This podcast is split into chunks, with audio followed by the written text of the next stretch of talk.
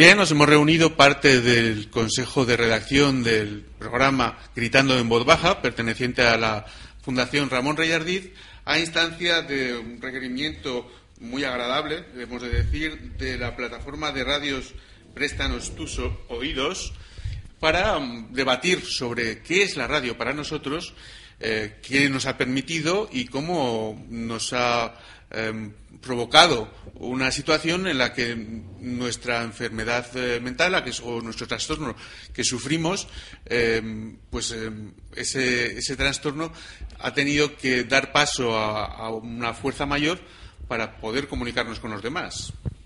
Yo pienso que el programa de radio de la Fundación Rey Ardid, eh, como poco, me ha ayudado a estar ocupado y a tener la mente eh, ocupada, pendiente de, la próxima emisión que íbamos a hacer. Y para mí sí, sí que constituye un aliciente. No sé, por ejemplo, me sirve para leer alguno de mis textos, para sentirme más reconocido por la gente en definitiva para sentirme más persona. Yo creo que uno de los problemas compartidos dentro de la población afecta a este tipo de trastornos es, eh, el aislamiento social, la dificultad para estar con los demás, la dificultad para convivir con los demás. El hecho de tener que comunicarnos, aunque sea a distancia, yo creo que forma parte de esa lucha contra el aislamiento. Esteban, por favor, así nos vamos presentando, que nos lo hemos dejado. ¿Qué opinas? Pues mi, mi sección ha pasado por muchos por muchos ¿Nos, podrías decir cuál es tu sección? Mi sección es a ciencia cierta. Empecé haciendo noticias curiosas de la ciencia y he acabado pues dedicándole un espacio al año mundial o internacional de la química 2011 que ya ha acabado.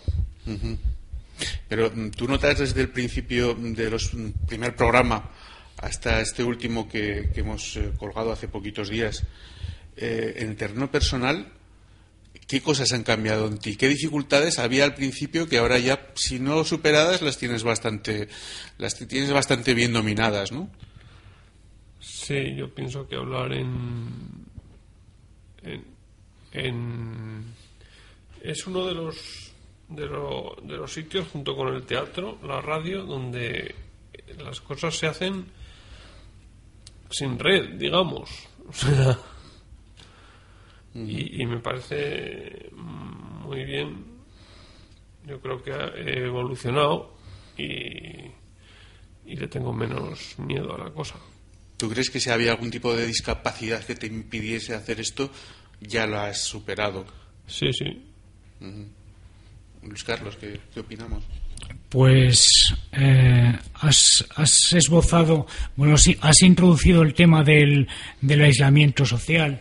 Y como es uno de los temas que más que más me preocupan a mí porque porque bueno porque es uno de, de los problemas que que inciden en mí directamente pues mm, creo que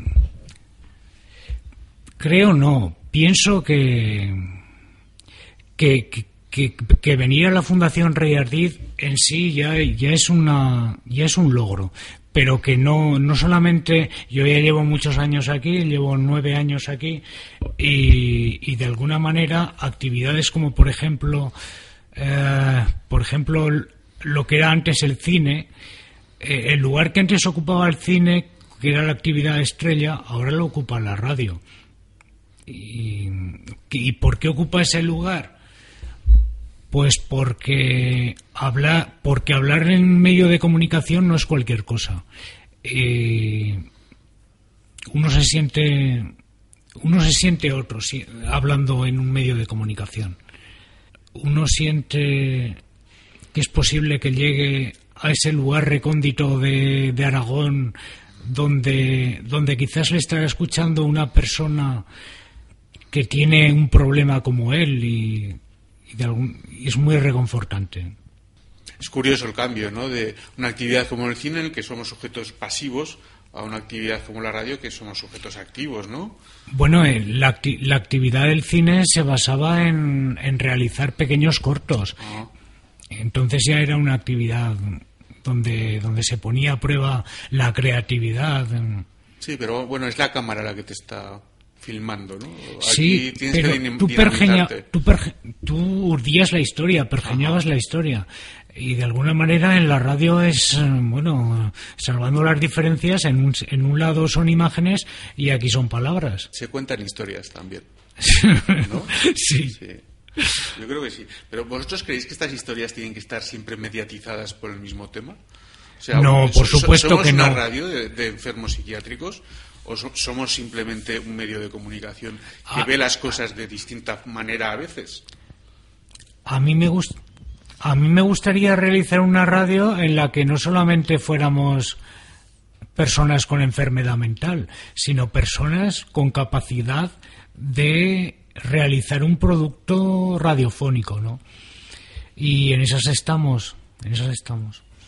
Pienso que se puede, se puede hablar a la vez de, diversos temas, ir componiendo secciones y hablar de, más temas de los que hablamos. Y sobre el aislamiento tengo que decir que me ha ayudado a superar mi timidez, a, ser más activa, a intentar vencer el pánico escénico que tengo, que, que tengo lo voy superando poco a poco, que por ejemplo me da miedo el micrófono, lo voy superando poco a poco, ya, ya le tengo menos miedo, me, veo que lo hago con, más, con un poquito de más fluidez.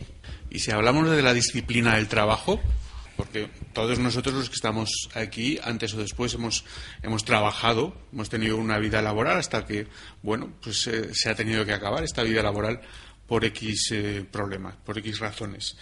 Pero el volver a esta disciplina para conseguir un producto digno, para conseguir algo que nos satisfaga y que sepamos que no solo nos va a satisfacer a nosotros, sino que va a tener un interés en los posibles oyentes, ese tipo de disciplina no forma parte también de una autoterapia.